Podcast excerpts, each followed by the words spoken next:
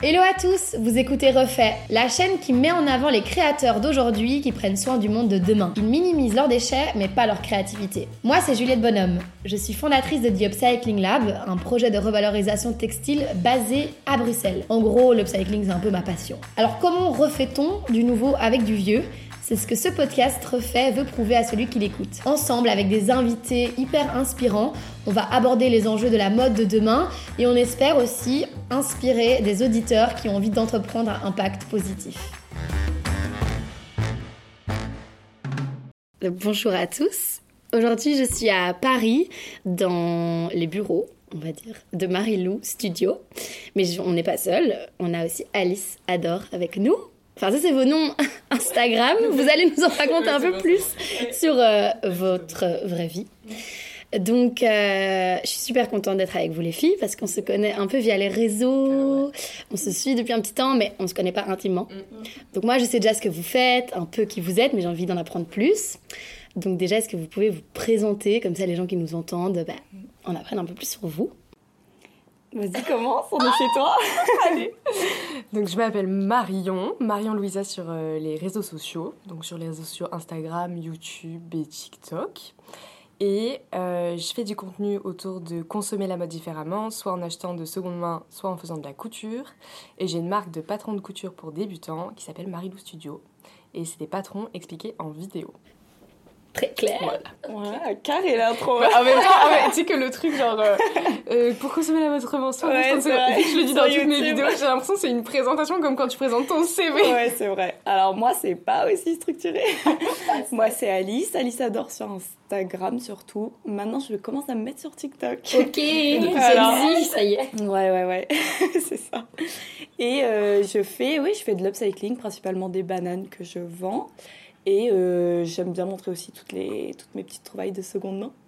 Tes créations aussi que tu fais pour toi, ouais, euh, Très talentueuse de madame en face de moi. Alors, euh, du coup, on va revenir un peu à vos projets pro, on va dire, après, plus dans le détail. Mais est-ce que vous pouvez nous partager un peu votre parcours? Enfin, comment vous en êtes arrivé là? Qui veut commencer? Il va. Bah, je continue comme ça. Ok, alors, mon parcours. moi, j'ai fait l'université. Donc j'ai fait économie-gestion à l'université à Toulouse. Je suis à Toulouse, j'ai fait toutes mes études à Toulouse. Euh, ensuite, j'ai fait un bachelor en Suède, euh, management international, et un master 1 euh, en management international et 2 marketing digital. Et je travaillais en parallèle au printemps en tant qu'assistante chef de produit, donc pour le développement de la marque propre, donc c'est la marque au mhm. printemps Paris du printemps. Et qu'est-ce que et quoi d'autre? Et oui, j'ai fait euh, des cours d'été à S-Mode en stylisme et modélisme pendant un mois. Donc c'est là que j'ai appris à utiliser une machine à coudre. Mhm. Et euh, j'étais, je travaillais au printemps et j'étais dans ma dernière année d'études pendant le confinement. Mhm. Et en fait, pour rentrer dans mon master, j'avais dit, mon master marketing digital, j'avais dit que euh, j'avais un blog et que j'allais le faire marcher. C'était faux. Mais une fois que j'étais rentrée, il fallait que ça marche. Enfin, il fallait que j'ai quelque chose. Euh, en gros, il fallait avoir un projet perso euh, à faire marcher, donc via le marketing digital.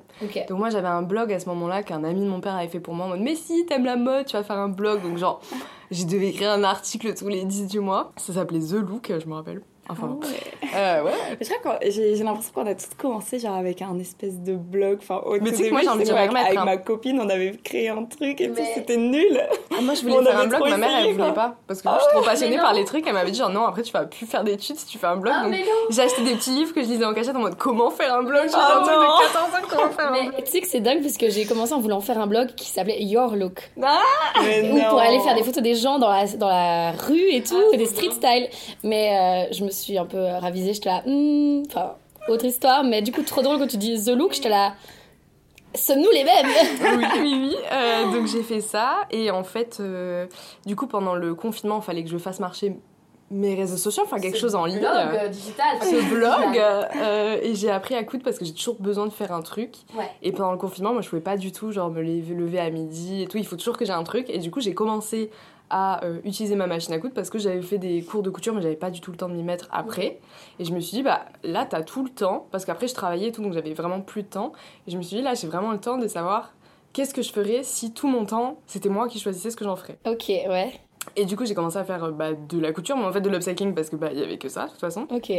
Donc euh, essayer de faire des petits trucs. Et euh, je me suis dit bon bah je vais le faire sur les réseaux sociaux comme ça euh, je dirais que j'ai fait quelque chose. Ok, donc c'était vraiment pour ce master. Ouais, c'était vraiment pour le master. Et du coup, j'ai commencé à partager des trucs et normalement, c'est pas un truc que j'aurais fait, j'aurais été gênée de parler euh, en caméra et des trucs comme ça. Sauf qu'en fait, j'étais tellement dans la merde que je me suis dit bah tant pis. J'y vais. Tant pis euh, pour la gêne, ce sera gênant, tant pis. Et du coup, bah, j'ai commencé à parler en caméra et tout et c'est vrai que c'est ça aussi qui fait que ça fonctionne bien.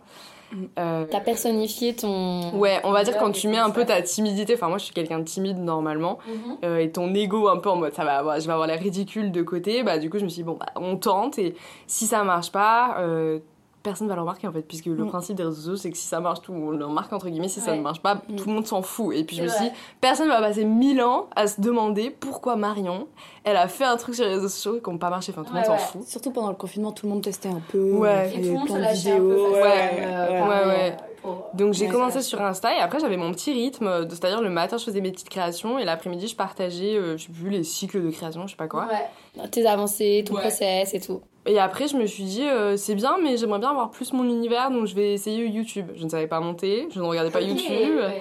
Euh, et pareil je me suis dit si ça marche pas, euh, ben, tout le monde s'en fout. Et du coup j'ai fait YouTube, j'ai appris à monter et après euh, bah, j'ai continué. Et après j'avais fini mes études. Et je me suis dit, bah moi j'aurais jamais osé me le dire, mais mon copain m'a dit pourquoi t'essayerais pas les réseaux sociaux pendant genre 6 mois, voir si c'est quelque chose qui te plaît ou pas. Genre, comme pour être, genre, enfin, que ce soit ton revenu et que ce soit ton pro, quoi. Oui, c'est ça. Parce que moi ce que j'aimais beaucoup c'est que ça permettait d'être créatif dans un Mhm. métier, et c'est vrai que ça m'en l'aurait pas permis euh, dans un travail par rapport à ce que j'avais fait. Euh, et en plus, c'était pas du tout une période pour la mode où c'était facile de trouver un travail. Donc euh, je me suis dit, bon, bah on va essayer ça. Et du coup, j'ai essayé.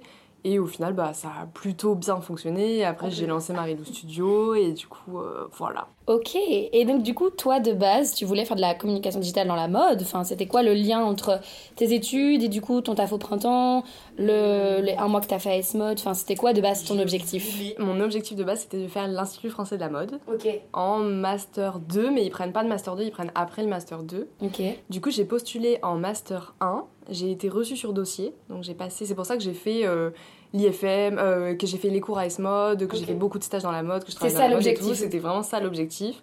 Ce que j'avais besoin, je voulais travailler dans la mode, mais j'avais besoin de la. hum, Comment on dit de la justification, euh, Validation. académique. Et euh, l'IFM, c'était genre le numéro 1 de la mode. Donc, j'étais allée, il faut absolument que je fasse l'IFM si je veux faire la mode. Euh, au final, j'ai pas été reçue aux entretiens. Ils m'ont dit que j'étais trop jeune et que j'avais pas d'expérience professionnelle. Et c'est pour ça que j'ai changé d'études après et que j'ai fait une alternance pour avoir de l'expérience professionnelle. Sauf que après, j'avais plus envie de continuer mes études après le master 2. Je me suis dit, je Pas pense mal. pas que ça va m'apporter plus de faire un an maintenant. Je Mhm. m'étais dit peut-être plus tard parce qu'ils prennent aussi des personnes qui ont pas mal travaillé. Je me suis dit peut-être plus tard. Maintenant, euh, c'est vrai que sur le moment, je voulais absolument travailler dans le luxe et autres, vraiment pour la Ah ouais. validation que ça avait. Luxe alors. Ouais. Pour avoir le beau nom sur le CV. Bah, parce que j'aimais bien les savoir savoir-faire. Ouais. Et, euh, et je trouvais que bah, dans le luxe, il y avait vraiment ce travail du storytelling, savoir-faire et tout que je trouvais Mhm. hyper intéressant. Donc c'est pour ça que je voulais ça. Et il y a quelqu'un qui m'avait dit, je pense que le luxe, c'est pas fait pour toi. Euh, t'es, genre, t'es pas assez euh, carré, enfin t'es plus créatif que ça. Et moi j'étais là en mode, non mais pourquoi il dit ça? Euh, Moi je suis faite pour le luxe, je peux le faire. Enfin c'était un peu le truc, genre je peux le faire. C'était ton dream aussi, un peu Ouais. que tu visais quoi. Donc dur de se dire, euh, je le fais pas. Ouais, je voulais être acheteuse dans la mode. Acheteuse. Ouais. Ok, donc c'est acheteuse, ça veut dire quoi? Acheteuse, c'est euh, tu vas sur. euh, bon, pour la partie euh, brillante, tu vas sur les défilés et tu choisis ce qui va rentrer en magasin. Pour la partie moins brillante, c'est beaucoup de calculs et d'analyse de résultats, enfin de ce qui va fonctionner. Ok, je connaissais pas trop ce. bah voilà, bah, c'était ce que je voulais faire parce que Acheteuse j'avais l'impression que je prévoyais bien ce qui allait fonctionner et du coup je me disais ça c'est bien comme métier, je pense que j'ai un bon truc là-dessus euh, et voilà. Ok, donc c'était le parcours. Ça euh, c'était le parcours idéal. à de base, ce que tu rêvais. Ouais. Et Mais puis- j'ai fait un stage chez Chanel en luxe Ok, ouais.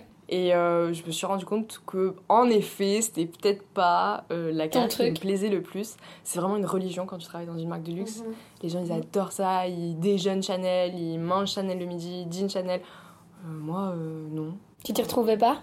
C'est pas que je m'y retrouvais pas, mais j'ai pas cette adoration pour un truc. Et en plus, c'est hyper strict. Il y a vraiment aucune place à cré- créativité. C'est-à-dire que si Chanel, c'est noir et blanc, tout va être noir et blanc. Ça va prendre des années à valider une photo en noir et blanc. Mm. Ouais, ouais. Enfin, c'est que des trucs, c'est pas du tout euh, instinctif. C'est pas des Pas choses, libre. euh, c'est pas du tout libre. Euh, créativement parlant, c'est euh, pas très stimulant, à moins que tu sois à un très haut niveau. C'est ça. Ouais. Et donc c'est ça en fait qui t'a un peu bloqué, c'est ce manque de liberté, de peut-être de rigidité. Il y avait trop de rigidité dans ce, cette structure. Oui, c'est ça. Après, euh, je sais pas, peut-être que s'il n'y avait pas eu le confinement, j'aurais sûrement postulé dans des trucs comme ça et fait quelque Ça. chose comme ça. Mm. Mais euh, c'est vrai que du coup, bah, j'ai fait autre chose, quoi. Ok. Et aujourd'hui, je regarde pas. Enfin, je suis contente de pas avoir fait ça. Je pense pas que c'était pour moi au final. Et je comprends la personne qui m'a dit c'est pas trop pour toi. Tu te retrouves beaucoup plus dans ce mode de vie que t'as actuellement. Euh, oui. Ouais. Plus Bon, on va dire de toute façon, j'ai choisi ça, donc euh, maintenant je suis dedans. que 26 ans. Oui, voilà. C'est un mode de vie maintenant, tout est éphémère, ça peut encore Ouais. changer. par Mais je pense pas que je reviendrai. euh, J'ai des copines qui travaillent dans le luxe et tout. Je pense pas Ça que ce soit tente me. pas. Non. C'est pas ce qui t'attire. C'est très. hum, Je pense que tu idéalises un peu aussi quand t'es jeune. euh, Ouais, oui, c'est ça. euh, J'idéalisais beaucoup et c'est vrai qu'aujourd'hui, euh, je trouve aussi que c'est quand même beaucoup d'argent et beaucoup de temps pour euh, pas pas grand chose parce que c'est pas pas grand chose, ça prend du temps euh, de créer tout ça, mais c'est un peu déconnecté, je trouve. Ouais, c'est déconnecté de la réalité aussi. Et Et du quotidien peut-être des gens autour de nous, en mode ça. qui sait euh, consommer, enfin qui peut euh, consommer Chanel ou le luxe, et après il y a tout l'aspect euh, que ce soit que c'est pas du tout éthique en fait. Enfin, Moi, je me disais aussi le luxe. Moi, j'aime bien dans la mode. Ce que j'aime, c'est prendre le temps de faire les choses, c'est le savoir-faire. Euh, là, c'est vrai que, bah, en fait, quand tu travailles dans une marque de luxe, euh, il y a beaucoup de vêtements en polyester. Enfin, il n'y a pas du tout d'attention particulière pour l'éthique, bien que ce soit des produits très chers. Enfin, c'est pas le. En fait, t'as un peu déchanté de... Enfin, ça t'a un peu désillusionné de l'image du euh, savoir-faire, du luxe, alors qu'en fait... euh, En fait, c'est un milieu hyper strict où, les- où c'est quand même assez toxique. Ouais. Euh, À quel niveau, genre? bah, les, pff, les gens entre eux. En fait, c'est des milieux où c'est très dur d'y arriver. de rentrer Euh, Il y a beaucoup de rivalité. Euh, Les gens bossent beaucoup. Les gens bossent beaucoup. Tu bosses, déjà, tu bosses. Donc ouais, toxique niveau euh, bien-être Ouais. aussi, quoi. Toxique niveau bien-être. Enfin, tout le monde est déprimé dans ce truc, quoi. Enfin, toxique niveau bien-être. tout le monde court à 3h du matin pour une jupe rose parce que quelqu'un a décidé qu'il fallait une jupe rose. Enfin, c'est des trucs Ouais. comme ça où moi, Ouais. vraiment. Non, à un moment. Euh. C'est un peu l'image, les stéréotypes de Paris qu'on imagine euh, Mais c'est hyper vrai. hyper, Alors déjà, ce stéréotype est hyper vrai partout, honnêtement. Enfin, moi, en tout cas, les gens que je connais qui bossent, c'est quand même un stéréotype qui est hyper... euh, Enfin, c'est pas un stéréotype, quoi. C'est- une réalité. C'est une Mm. réalité, ça prend du temps de se déplacer. Ouais. Mais du coup, ouais, tu, en fait, ça t'a déchanté en voyant tes stages. Ouais. Et puis est arrivé le Covid, Mm. ta couture, Mm. Ta prise de conscience de ce que tu voulais faire. Et du coup, parce que tu disais que tu as commencé euh, à faire de l'upcycling parce qu'il y avait que ça en Ouais. couture, enfin en confinement. Mm. C'est parce que quoi, tu enfin, il y avait des tissus qui traînaient chez toi, enfin, qu'est-ce qui s'est il y avait passé? des boîtes de tissus. Ma mère, elle a le cousé à un moment, donc il y avait... Enfin, elle cousait. Elle faisait trois trucs. Il y Les ourlets, les coussins. Ouais, euh, voilà, il y avait deux, trois trucs. Euh, Qu'est-ce qu'il y avait? Je sais même pas avec quoi j'ai commencé. Je sais même pas d'où ça vient. C'est juste, bah, il fallait C'est juste, il y avait quoi. que ça, quoi. Ouais. Donc toi, c'était en mode, ça s'est mis comme ça. Et après, ça m'intéressait aussi les trucs d'upcycling. Je sais que j'avais vu. euh, bah, J'étais déjà hyper concernée par les trucs sur la mode, la fast Ouais. fashion et tout, parce que vu que j'avais un blog, j'avais fait beaucoup de recherches sur quel axe je voulais donner à ce blog. Et du coup, ce blog était axé sur euh, la fast fashion, euh, les dessous de la fast fashion. donc tout ça, j'étais déjà consciente. Et en plus, euh, je regardais des filles comme Clara Victoria qui Mhm. étaient sur YouTube et j'aimais beaucoup ce qu'elles faisaient, mais c'est vrai que moi je savais pas du tout coudre et euh, je trouvais ça sympa. Donc je me suis dit, bah, j'ai le temps, on va essayer des trucs quoi. Ça liait un peu ton amour pour la mode, le savoir-faire, tout en ayant une Mm. mode responsable. Oui, c'est ça. Et t'as eu une prise de conscience par rapport à cette mode responsable ou c'est juste via tes recherches que t'as découvert ça comme ça? Bah, via mes recherches. Vraiment, euh, je, re- je regardais une fille sur YouTube qui est grecque, qui s'appelle Christine Léo, Ok. euh, qui est hyper engagée depuis vraiment très longtemps maintenant sur euh, la mode éthique. Et bah, après, j'avais regardé pas mal de reportages. Enfin, c'était vraiment un truc qui m'intéressait. Et euh, j'avais même fait, quand j'étais en Master 1, on devait faire un mémoire de recherche. Et j'avais fait un mémoire de recherche sur comment rendre les marques de mode plus éthiques. Ok. Donc c'est quelque chose qui était, enfin, qui déjà tes recherches, et déjà etc. bien ancré. Et euh, même quand j'étais au printemps, bah, du coup, ça m'a permis de voir le milieu de la mode Mhm. et de voir euh, bah, tout ce qui, pour moi, d'un point de vue extérieur, n'était pas Ok. ok. Enfin, des choses que tu acceptes avec le temps, et maintenant je le vois en ayant une entreprise, il faut accepter des choses, et il y a des choses que tu peux pas faire Tout attention ne peut à pas être tout. parfait. ouais. Euh, parfois, bah, il y a des choses qui vont pas se vendre et c'est, ça fait partie du truc aussi. Mais c'est vrai que par exemple, quand je travaillais sur les collections, on faisait des calculs où il fallait que, genre, c'était réussi quand 70% de la collection était vendue. Donc quand on n'avait pas tout vendu. Et moi, ça m'a choqué. J'étais là, et c'est ok, donc dans les calculs, c'est bon que 30% soit gâché. Ouais. Donc des trucs comme ça. Bon, maintenant je le comprends mieux, mais sur le moment ça m'a vraiment choqué. Ouais, c'est souvent, souvent j'ai l'impression que on, a, on prend conscience, puis on part du coup dans l'extrême en mode mais c'est impossible, enfin on est assez révolté, puis après on se rend compte que bon, il y a une réalité. Oui, et on se situe un peu dans le entre deux en mode où tu gères toi ta consommation de manière durable, tu fais ton projet, mais tu acceptes aussi qu'il y a des réalités qui sont pas. Bah, il y a des réalités économiques et euh, de temps aussi parfois, et de. Enfin de moyens, mais pas financiers, mais plus euh, comment, par exemple, comment recycler des trucs. Enfin, comment écouler un Nous, là, on aurait trois petits bouts de tissu, bah, je pourrais pas les mettre dans une benne à bouts de tissu spécialement, quoi. Sinon, je fais tout Paris tous les soirs euh, avec mes trois bouts de tissu, quoi. Donc il y, y, a des réalités aussi. C'est ça, des réalités, ouais. Mm. Ok.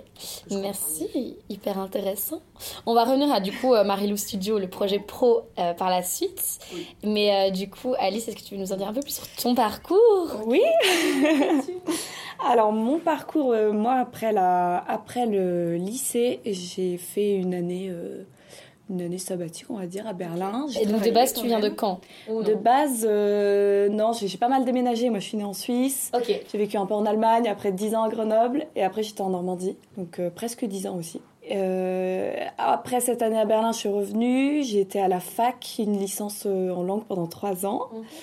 Euh, qui était sympa, mais qui m'a pas non plus euh, transcendé, quoi. Pour faire des études, quoi. Oui, voilà, c'était un peu ça, parce que j'ai toujours été, euh, toujours été perdue dans mes études, parce qu'en fait, je pense que je me suis un peu mal orientée.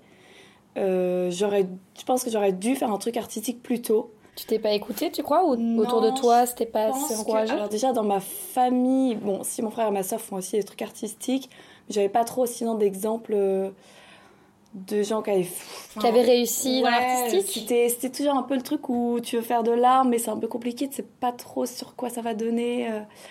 Et euh, du coup, j'ai fait un bac S, mais j'ai je passais mon temps quand je rentrais chez moi à bricoler et tout. Donc, euh, mais je m'étais pas orientée vers ce genre de bac et tout parce que je savais pas dessiner.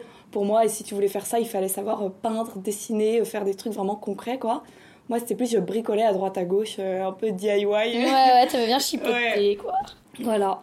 Donc, euh, après, en fait, j'ai fait la licence qui a fini en même temps que le Covid a débuté. Tu peux donner le nom de ta licence, c'est connu comme licence. Moi, j'ai fait La licence LEA, ouais. Ouais, LEA, ouais. LEA, c'est quoi C'est connu, c'est langues étrangères appliquées. Ok. Ouais. Et tu l'as fait où cette euh, licence? À Caen. J'ai fait ça à Caen, ouais. J'ai failli faire ça. Hein. Ouais, mais c'est. En fait, il y a beaucoup de gens qui font ça parce que comme c'est assez ouvert, tu peux faire plein de choses derrière. Tu peux te réorienter sur des écoles de commerce, sur des masters euh, plus orientés journalisme. Langue, Moi, je journalisme, journalisme aussi. Il faut, faut, avoir un très très bon dossier quand même. Ouais, et la fac, si tu sais pas travailler, euh, c'est compliqué quand même. la première année, j'ai failli lâcher. Hein c'est une filière qui est assez, qui est assez connue. Euh, oui, Quand tu as fait ES, donc je sais pas si pour toi c'est pareil euh, les bacs, mais bon, bah, nous il y avait les bacs. Oh, J'ai l'impression d'être le bac B, euh, c'était pas vrai. maintenant en plus, ça, ça a changé maintenant. Ouais. Mais donc un bac économique, c'est vrai que LEA c'est une des filières de l'université qui est. oui, c'est. Bah, il y avait énormément de monde dans, cette, dans cette filière. Oui, après ça, on a un peu ça en communication. Tout le monde fait communication parce qu'en fait, ça rejoint beaucoup de choses et peu importe ce que tu fais après, ça peut t'aider. J'étais surtout entourée de gens qui ne savaient pas quoi faire non plus, tu vois. Donc, on, euh, était tous un peu là, euh, pas, passionnés, mais on fait ça comme ça, on a quand même des études. Ouais, c'est ça. Et sauf que quand il y a eu le Covid, euh, après, moi, je, je, cherchais un peu des masters. Je me disais, bon, il faudrait quand même que je continue et tout, mais je savais toujours pas vraiment concrètement ce que je savais, ce que je voulais faire, parce que tout me paraissait trop trop scolaire et tout, et c'était vraiment pas, pas mon truc. Et, euh, et donc j'ai commencé à, pareil, à coudre pendant le confinement. J'avais déjà cousu un petit peu avant, euh, mais c'est là où je me suis dit, bon, bah, je n'ai rien à faire. En plus, je sortais d'une période un peu euh, sombre, donc ça m'occupait vraiment l'esprit. Et, et c'est, ouais, ça m'a vraiment aidé à, à me sentir mieux et tout, parce que je passais des heures, des heures devant la machine. Tu voyais pas le temps passer, ouais, c'était ouais, méditatif. Ouais, c'était vraiment méditatif, c'était ça. Et après, euh, au bout d'un moment, j'ai très vite, j'ai commencé à faire des bananes, je sais pas pourquoi. C'était le truc qui directement t'a... Je pense que j'ai vu un tuto ou un truc sur Pinterest, je me suis dit, je veux faire ça. Du coup, j'en ai fait une et après, j'en ai fait plusieurs et tout. Et je me suis dit, bah, pourquoi pas les vendre, quoi? Bah ouais, tu vas ouais. tout ce que t'as. Et, euh, et en fait, c'est assez rapidement, ça a bien marché. Enfin, je sais, je sais pas trop comment, mais j'ai vite tout vendu. Du coup, j'en faisais plus, de plus en plus souvent et tout. Et j'ai vraiment. J'ai, après, Je j'étais un peu trop accro. comment. bah non, mais en fait, parce qu'au début, j'étais vraiment très. J'étais très On peu est suivie. très opposés là-dessus. C'est vrai.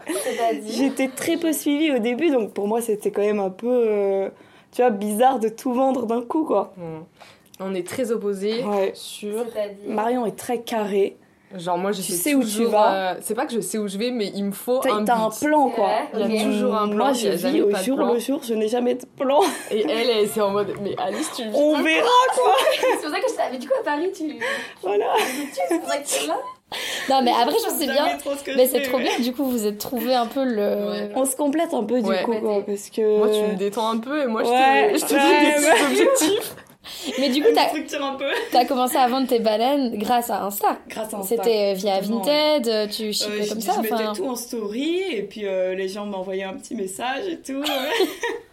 Bah, c'est, parti un peu de nulle part quoi. J'avais pas de plan, je me disais pas euh, je vais devenir entrepreneur. pas du tout. C'est devenu comme ça. C'est ça parce qu'en fait comme je savais pas bah déjà on était bloqué Ouais, et j'avais voilà. fini mes études donc j'avais vraiment rien à faire quoi. Et, euh, et à la rentrée, je me suis dit bon, je vais je vais reprendre une année à la limite, j'étais pas pressée de finir mes études ou quoi. Donc je me suis dit je vais reprendre une année, puis l'année d'après j'ai repris une année Quand tu dis reprendre une année, c'est reprendre une année où. off sans, Ah, euh, ok. sans études. Ok, quoi. je pensais genre je recommence un... des cours. Ah oui, non, non, quand je prends une enfin, c'était off quoi. Ok. Après, je travaillais toujours un peu à côté, j'ai toujours travaillé en restauration euh, l'été et tout. euh. Donc je savais que j'avais toujours un petit job à côté. Mais, T'inquiète, on ne te juge pas. Mais qu'est-ce que tu fais non, mais souvent les gens ils me, demandent, ils me demandent tout le temps, mais qu'est-ce que tu fais en fait Mais c'est stressant, je trouve cette question toujours un peu en mode du coup. euh, mais c'est- pendant enfin, longtemps, ça me, j'étais hyper euh, stressée de, de mon futur parce que je voyais tous mes potes qui, qui faisaient des études de fou, euh, qui étaient très euh, dans Sciences Po, médecine et tout, et euh, moi j'étais un peu, euh, peu perdue à côté quoi. Et Ouais. quand tout ton entourage est vraiment structuré dans un parcours et tout, c'est un peu angoissant de se dire bah moi je sais pas trop encore. et pourtant, je trouve que c'est quand même normal aussi parce que tu peux pas avoir, euh, enfin tu peux pas forcément savoir ce que tu veux faire. Tout le monde n'a pas sa voix à euh, Non. 20 ans quand il doit choisir ses études et se dire ok, pas. euh, je vais faire que ça. Ouais. Ok, et donc maintenant, euh, donc t'as commencé à coudre en confinement, t'as commencé à vendre tes bananes, ce que tu fais encore actuellement Ouais. au final. Ouais, ouais. Euh, et on peut dire que du coup, ton projet, enfin je veux dire Alice adore parce que du coup euh, c'est la page, ton projet upcycling est venu du coup de la demande des gens qui voyaient ce que tu faisais et t'ont dit tu veux Oui. pas en vendre euh, Ouais, parce qu'en fait euh, ils en voulaient. Oui, c'est ça. Comme j'ai vu que j'en j'en vendais de plus en plus, je me suis dit, bon, bah, let's go, euh, il y a de la demande. C'était pas trop la hype encore des bananes. mais Maintenant, tu ma- es. maintenant, je suis dedans, là. je suis avant-gardiste. Pourquoi t'as pas vendu sur Vinted en fait, tu es en train de me dire Parce que. euh, Ah tu vends pas sur Vinted là Non. Elle vend toujours par C'est pour ça que moi je pense, je t'ai dit en plus c'est via Vinted en mode c'est sur Vinted que tu Ouais, vends tes ouais, drogues. ça, ça me fait tilter, mais pourquoi tu vends pas Bah, sur parce que je me. En fait, j'avais pas envie, je voulais montrer sur Insta. euh, Ouais mais tu peux envoyer. Ouais. Toi, tu faisais ça avec ta Ouais, collection Shell, ouais. Bah, je- ouais, en fait, c'est aussi, euh, normalement, c'est pas trop autorisé de faire ça. Ouais, c'est Bah, maintenant. C'est pas trop, ouais. Maintenant, oui, mais euh, c'est depuis pas longtemps que tu as C'est le truc Non, pro. mais bon, enfin, si tu le fais en fait à petite échelle, euh, c'est tant que tu dépasses pas des quantités astronomiques, mais en fait, genre juste pour les envois, comment tu. Mais oui, pour les envois. Bah, comment tu gères Et le nom des gens. Mais oui, tout, mais des fois, je les faisais passer par Vinted. Je leur disais, bah, je la mets sur Vinted. Mais en fait, je voulais que. Je sais pas pourquoi j'ai pas ça. Alors, comment tu gères là Bah là, euh, les gens, ils, ils, ils- tu sais, ils commentent euh, le Oui. post et après, je leur envoie un petit DM. Ils m'envoient leur adresse. euh, Ils me font un Lydia ou un Paypal. Une vie de galère, quoi, n'importe quoi. Mais je- c'est vrai, Mais Et comment t'envoies Du coup, à chaque fois, c'est one by one, on fait euh, au cas par cas. ouais, j'écris la petite adresse. Mais aussi parce que jusque-là, tu vois, j'en faisais 20, 25 par mois, grand max, quoi. Là, maintenant, je commence à en faire plus. Mais donc, c'était gérable. Peut-être que là, ça va devenir un e-shop hyper Et exact. bah là, euh, normalement, il va y avoir un site. Tu sais qu'entre Vinted et, et site, je sais pas ce qui est le mieux hein, au final. Je sais pas, Vinted Ben, Pro. euh, Vinted, euh, c'est pas toujours. Enfin, c'est pas déclaré quoi. Mais si, maintenant, bah, tu ça se met, t'es c'est obligé. Ouais, Ouais, ouais, ouais. t'es obligé si tu fais plus de Ça je se sais met plus sur quoi, ta 5 fiche ventes ou un truc comme ça, ça se met Ah très oui, vite maintenant. Ouais. Mais euh, ça te permet Mais, d'être euh, ça te permet d'être légal assez rapidement en fait Vinted du coup maintenant. Parce Ok, que- je savais pas que maintenant tu pouvais vendre des trucs Si, professionnels. si, En il y a plein ouais. de comptes pro. Mais Mais c'est surtout, je me dis, il y a des gens qui peuvent du coup, tu vois, s'abonner à ton compte Vinted pour voir les nouveautés et tout, Ouais, ce qu'ils t'auraient pas sur un site. Euh, Business oriented. Ouais. Coaching. Ok, mais donc toi, tu faisais ça par de base kiff, et puis du coup, tu t'es dit, bah, j'aime trop les bananes, je vais en vendre, parce que bon, tu vas pas tout Ouais. garder et te retrouver avec 15 000 bananes. Exactement. Et, euh, et du coup, euh, ça, tu faisais quand t'étais encore en Normandie en confinement. Mm. Et puis après, qu'est-ce qui. Et après, j'ai fait. Combien de temps j'ai fait ça? Presque un an et demi, deux ans en Normandie. Et ça fait quand même un moment que je me dis, bon, j'aimerais bien bouger de la Normandie. Parce que j'aime bien, euh, c'est cool, mais il s'y passe pas grand chose. Enfin, c'est assez calme. Et euh, je venais très souvent au week-end à Paris chez des copines et tout. Je me suis dit, ça serait vraiment top si je pouvais euh, aller sur Paris. Mais en même temps, je me disais, bon, trouver un appart, c'est tellement compliqué et tout. Tellement Et, cher. euh, tellement cher. Ouais. Et l'occasion s'est présentée, donc j'ai j'ai sauté le pas. Mais sinon, euh, si j'avais pas eu cet appartement aussi facilement, je pense que je serais restée. Tu serais encore euh, là-bas, tu crois? Je pense que je serais restée en Normandie encore un peu, ouais. Mais j'ai réfléchi plusieurs fois, je me disais, oh, pourquoi pas retourner encore à l'étranger, parce que c'est quand même des expériences que je trouve Mhm. cool à chaque fois. Et, et puis finalement, Paris, quand même, euh, je savais que ça me plairait, quoi. Et là, ça te plaît? Trop. Donc là, maintenant, t'es à Paris. Ouais. Marion vit aussi à Paris. Oui. Vous vous êtes retrouvés à Paris, du coup? Oui, ouais, ouais. Ouais. On s'est rencontrés, je sais pas, la première fois, il y a peut-être un an. Il y a plus, hein, j'ai vu Un un an et demi. euh, Il y a un an et demi, ouais, bah parce que Instagram, tout ça, ouais, quoi. via eux, ouais, ouais, ouais. Ouais, et sur Paris? Oui, on s'est sur Paris, ouais, à ton ancien atelier. Ah oui. T'avais un autre atelier avant? Oui. Oui, oui, oui. Bon, on va parler de Marie-Lou Studio alors après. mais, euh, mais donc, du coup, ok, donc maintenant t'es sur Paris. Ouais. Est-ce que tu sens du coup qu'il y, a, enfin, il y a un changement? Genre, qu'est-ce qui, qu'est-ce qui se passe maintenant pour toi? Alors, tes bananes, on voit qu'il y en a de plus en plus. Voilà, il y en a de plus en plus. Euh, c'est vrai que ça m'a motivée à me mettre à fond dedans. Ouais. Et, euh, et puis même pour moi personnellement, c'est, enfin, je suis beaucoup plus épanouie ici. J'ai tout le temps un truc à faire. euh, même en termes d'expo, d'événements et tout, il y a enfin, toujours quelque chose qui me plaît, même d'aller me balader et tout. Je je suis, je suis trop contente d'être ici, quoi. Et du coup, tu, toi qui du coup avais du mal un peu à trouver euh, ta Ouais. voie, on va dire. Là, dans la couture, t'as l'impression que t'as trouvé quelque chose Ou que ça reste genre un side job et que ça reste un hobby? Alors au début, c'était plus un peu, euh, ouais, un, un peu un hobby, side job, mais là, je me dis, bah, autant que ça soit, euh, enfin, puisque j'adore ça, autant me lancer complètement dedans, quoi. Ok, et donc là, tu sens que t'as envie de te mettre à fond dedans? Ouais, même j'aimerais bien aussi prendre de- des cours pour me perfectionner un Mhm. peu, ou même au niveau du, ouais, pour créer des, si je veux, j'aimerais bien créer petit à petit plus de vêtements aussi, Mhm. donc euh, ouais, je voudrais un peu me perfectionner là-dedans aussi, quoi. Ok, donc tu crois que en- dans la couture, c'est t'as trouvé quelque chose qui te correspondait que tu trouvais pas autre part? Ouais, je pense. Et du coup, la dimension upcycling là-dedans, elle est venue comment? Genre, euh, parce que Alors, tes bananes sont euh, principalement avec des tissus que tu chines, tout est fait tissus, en tissu euh, chiné. C'est quasiment que des tissus chinés. Euh, parfois, il y a un modèle euh, où j'ai pris une- un petit bout euh, qui avait à monter le tissu parce qu'il Ok. me plaisait. Et comment du coup t'es tombée là-dedans Toi, ça tu l'expliques pas trop dans ta Euh, démarche Ouais, c'est vrai. Alors, moi, je suis passée sur l'upcycling en fait, tout simplement parce que j'ai. J'ai rarement acheté des tissus neufs, enfin, j'ai Mhm. presque jamais acheté des tissus neufs. Et pareil, pendant le confinement, j'ai fait avec ce que j'avais. Donc, euh, comme euh, je bricolais beaucoup, j'amassais plein de choses. J'avais déjà beaucoup de vêtements et euh, j'ai toujours un peu découpé mes vêtements et tout. Donc, euh, bah, j'ai continué sur cette lancée, quoi. Et, euh, et je vais à Emmaüs depuis, je pense, depuis que j'ai 10 ans, ou Mhm. peut-être même avant. Donc, c'est pour moi, c'était un peu une évidence. En plus, comme j'aime bien faire plein de modèles différents, me voyais pas acheter un mètre à chaque fois pour en faire euh, deux. Ouais. C'est vraiment, euh, c'est c'est ce qui me plaît aussi, c'est de chercher le petit bout de tissu où je vais pouvoir faire une banane euh, un peu originale et tout, ouais, c'est ça. Et euh, du coup, c'était la dimension environnementale ou plus créative qui t'a parlé enfin, quand t'as commencé? Euh, au début, c'était plus euh, le créatif, même pour la seconde main, c'était plus. euh, euh, parce qu'en fait, ça me coûtait pas cher d'aller à Emmaüs et tout. Et, euh, et quand, enfin, je sais pas, quand j'avais 15 ans, j'y allais un peu moins parce que c'était pas trop fashion et tout. Et quand j'allais à Emmaüs et que je croisais des gens, j'étais là, non, je suis pas là. Ah ouais Je suis là ouais, oui, oui. Moi, Bah, je- moi, c'était pas stylé du tout. allée. Moi, c'était pas stylé, mais j'y suis toujours allée. euh, Bah, moi, j'y suis toujours enfin, allée, Je me mais- suis jamais dit c'est gênant. Bah, moi, j'aimais pas trop. C'est c'est vrai que j'aimais pas T'avais pas envie de le dire quoi, c'était pas stylé comme hein. maintenant en mode. Mais voilà. euh, Ouais. prônes. Ouais, ouais. Et euh, mais enfin, avant c'était plus parce que je trouvais que c'était trop cher d'aller chez Zara et tout, et que je préférais aller chez Emmaüs. euh, Aussi l'idée d'avoir la pièce unique, de Oui, se dire ouais. qu'en fait tu chines un truc et que personne l'aura. Ouais, ouais. Ça vient aussi assumer plus un style différent, original. Ouais, je pense que je, je sais pas si je me disais déjà ça, mais en tout cas, ouais, ça me plaisait déjà de, de fouiller et tout. Et puis à l'époque, Emmaüs, c'était vraiment. Il y avait plein de belles choses, quoi. Maintenant, beaucoup moins. Mais à l'époque, il y avait des marques de fous. Maintenant, je trouve moins. Pas cher. Maintenant, bah, il y a beaucoup de marques de fast fashion. Ouais. Beaucoup de ouais, Camailleux, Shein que tu retrouves. Shein, on a ça de plus en plus dans les friperies. Du coup, c'est moins sympa. Et puis maintenant aussi, ils font un tri.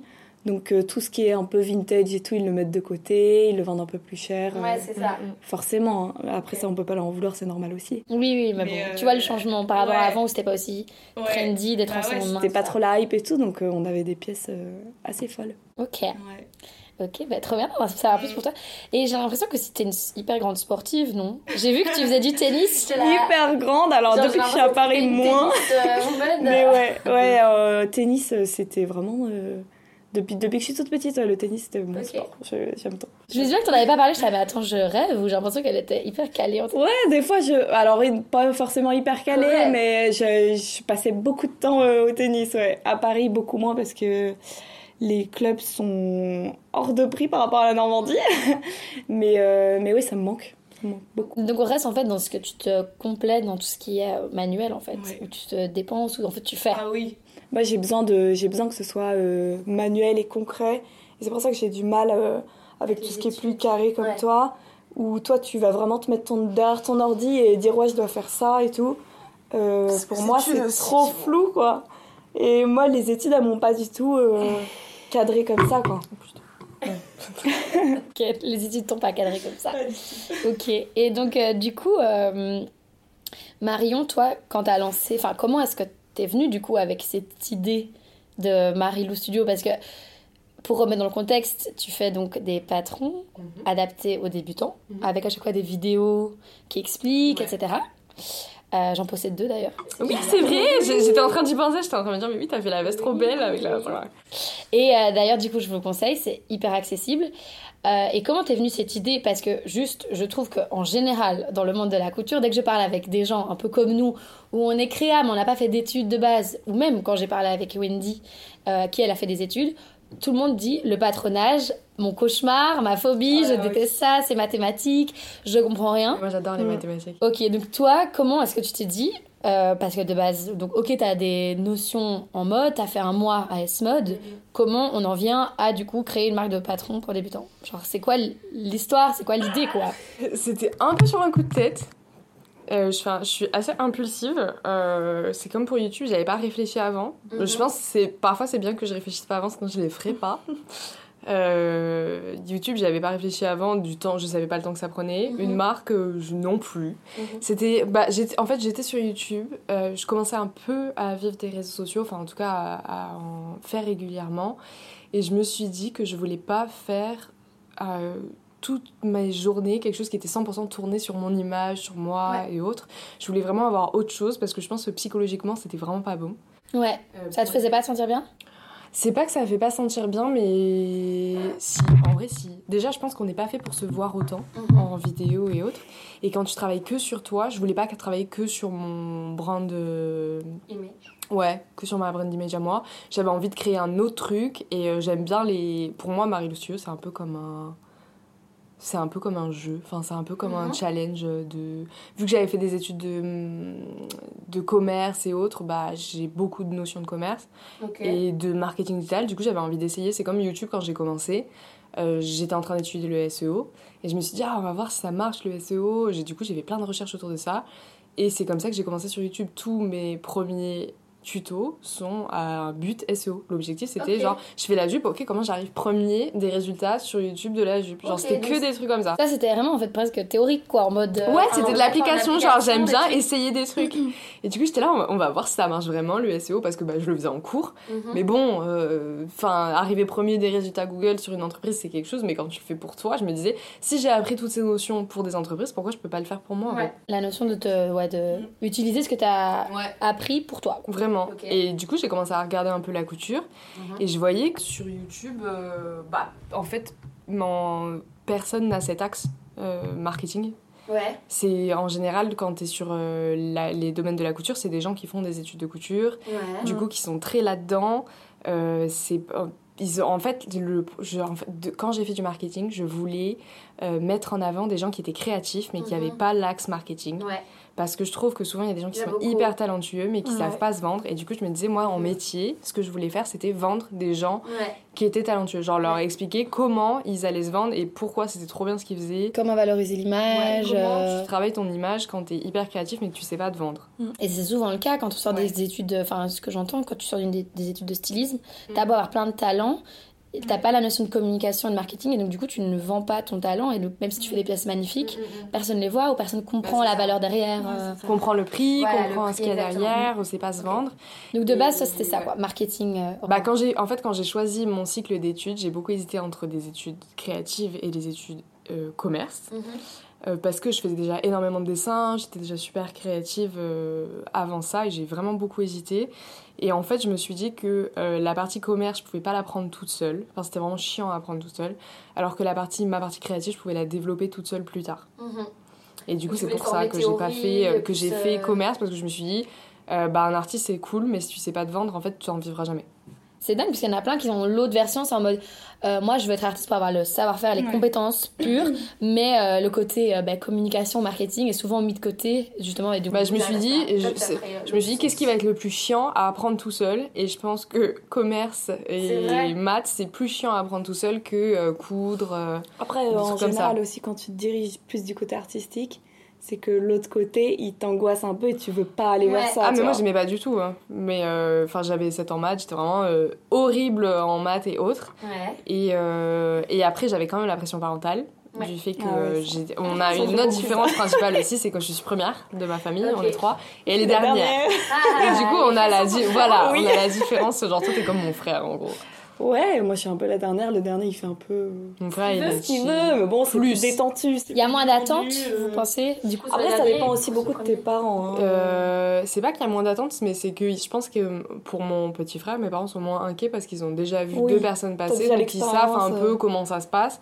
Moi, quand c'était moi, quand j'avais 18 ans, je savais pas ce que ça faisait d'avoir 25 ans. Euh, pour moi, quand t'avais 25 ans, t'avais une maison, un chien et trois enfants, en gros. Et mon petit frère, aujourd'hui, qui a, quand il a eu 18 ans, j'avais 25 ans, donc il savait très bien ce que c'était, et mes parents aussi. et donc, c'est vrai qu'il y, a moins de, il y a moins de peur autour de ça. Par exemple, ouais, moi, quand je me suis lancée en entrepreneuriat, c'était maxi stress pour ma famille, ça l'est encore. Mhm.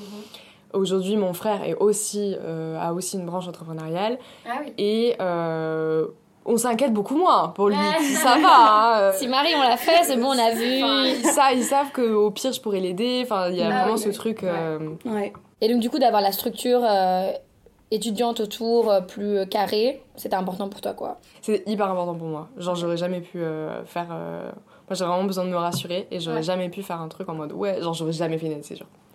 Ah ouais? Ah non, jamais de ma vie. Ah mais moi j'ai été, enfin, tu vois, ma mère m'a hyper encouragée à faire ça. Ah non, mais moi il faut qu'il y ait un plan dans ma tête. En, gros, il peut pas y avoir rien. Genre sinon je stresse. Ah ouais? Mais rien par rapport au financier ou à l'aspect développement personnel ou tout? C'est pour ça que pendant le confinement, je me suis direct mis sur un nouveau truc. À quelque chose. Parce qu'il faut qu'il faut qu'il y ait un truc quoi. Ah Et donc du coup, euh, quand t'as commencé du coup YouTube, le fait d'être SO, etc. Donc l'idée de ce patronage, genre il est venu comment Parce que j'ai dérivé. T'inquiète, on est euh, ça. Mais je suis encore euh, hyper. Euh, ensuite, euh, et eh ben, je me suis dit, en fait, je faisais donc après j'ai fait les vidéos sur YouTube, donc j'avais l'aspect univers personnel, storytelling, machin. Et en fait, je me suis dit, ouais, mais quand j'explique des trucs sur YouTube, il y a toujours une limite. Il y a des choses, certes, enfin, quand j'ai fait, j'ai expliqué le pantalon, bon, euh, en termes de mesure, faut quand même être, euh, faut être motivé, quoi. Et je me suis dit, il y a quand même des gens qui ont envie d'apprendre et, euh, qui sont un peu rebutés par l'aspect calculer comment faire et tout. Donc je me suis dit, il manque quand même. Et je regardais un peu les solutions. Et c'est vrai que moi, j'avais déjà essayé pas mal de fois de trouver des patrons. Et euh, c'était toujours hyper compliqué, je trouvais pas ce qui me plaisait, ou alors fallait vraiment être genre imagination plus plus, Ça va, j'ai de l'imagination, mais euh, je sais que si ça, quand j'étais avec ma mère ou quoi, elle me disait mais ça jamais de la vie, mais je disais mais si, regarde en bleu, ouais. raccourci. Toi t'avais la vision, mais bon tout le monde ne l'a pas. Ouais. Et du coup je me suis dit pour les gens qui n'ont pas la vision, euh, bah il y a rien de bien moderne. C'est vrai. Et les textes sont quand même super chiants et, compliqués. Et je me suis dit, quand même, il manque quelque chose. Pourquoi il n'y a rien pour les débutants? Pourquoi mm. on ne se sert pas des supports? Moi, j'avais vraiment, du coup, beaucoup appris comment. Euh, ouais, c'est ça, comment expliquer. J'adore expliquer des choses. Rendre le truc accessible. Pédagogue. Ouais, donc je m'étais dit, vu que j'avais fait beaucoup de tutos pour rendre la couture accessible, enfin j'y passais vraiment beaucoup de temps, Mhm. comment faire pour le plus simple possible, je le faisais regarder par mon mec qui fait pas de couture en mode est-ce que, tout est bon Et qu'à chaque fois quand il me disait non, du coup je reprenais. Euh, et du coup j'avais tout ce savoir-faire un peu que j'avais acquis de euh, faire des choses pour les débutants, vraiment tout reprendre à zéro. Et je me suis dit, bah j'ai qu'à essayer de faire euh, des patrons, voir. euh, voir.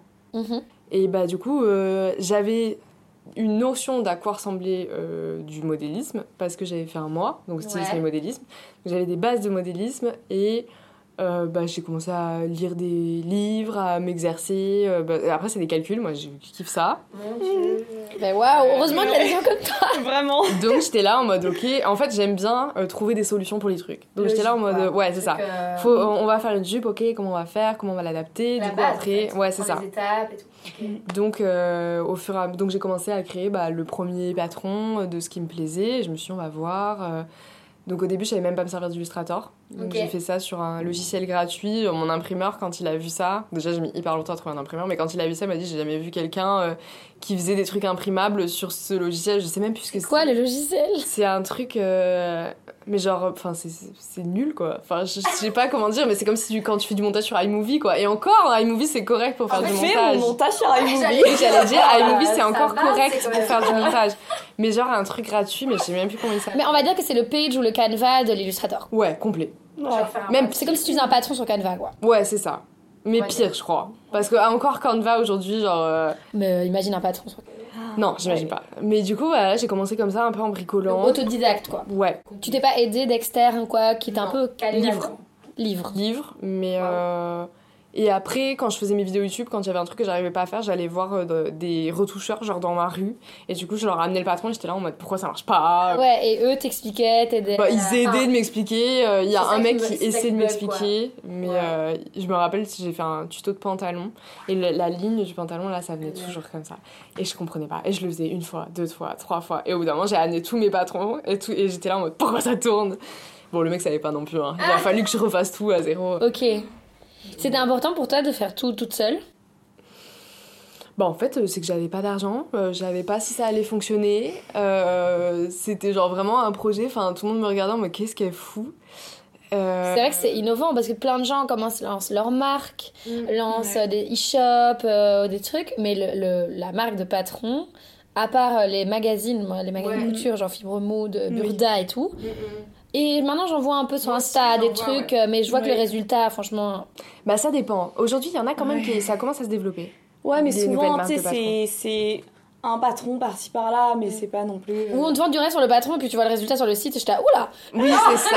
Non, je voulais vraiment un truc qui donne envie. Je voulais que le résultat donne envie. C'est pour ça que sur mes vidéos, il y a toujours l'intro, c'est toujours le résultat. Parce que moi, Ouais. je cherchais toujours Ouais. quand je cherchais un patron, j'étais là, ok, mais ça donne quoi? Bah, c'est ça. ça, ouais. débutant, ok, mais ça ressemble ouais. à quoi? Et un truc moderne aussi, parce que souvent je trouve dans les patrons de magazines, on a vite des trucs un peu de dames, Ouais. où tu vois un peu euh, 35 Oui, ans. oui, oui. Alors que bon, Ouais. voilà, on est quand même jeune, on a envie de faire Ouais, des vêtements euh, adaptés à la Ouais. mode. Et je trouve ouais, que c'est ça. ça qui manquait un peu, que t'as réussi à. Et je voulais qu'il y ait Ouais. cette touche un peu, euh, un peu androgyne, qui soit vraiment pas cute. Genre, il y a un Ouais. truc que j'aime pas dans la couture, c'est que tout est rose, mignon, euh, crafty, machin. Et je voulais vraiment un truc qui fasse mode, parce que moi, c'est ce que j'aime.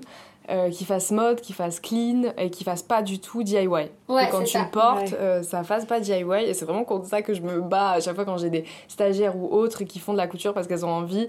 Genre moi à chaque fois je suis là en mode pas la pochette en craft. Pas, euh, genre tout mais pas la pochette en craft. Parce que genre, je veux vraiment que ce soit différent de ce qui se fait euh, dans la couture Ouais.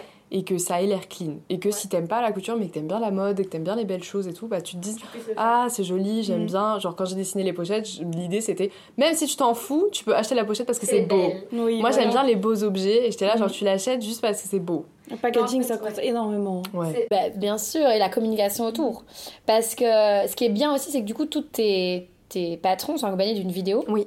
Qui explique tout Ouais. le process du patron. Ouais. Ce qui, je trouve, est l'énorme lacune là, quand on a un patron euh, fibre mood de nouveau Burda. Tu ouvres le bazar, tu le décalques, déjà tu sais plus comment tu t'appelles. voilà.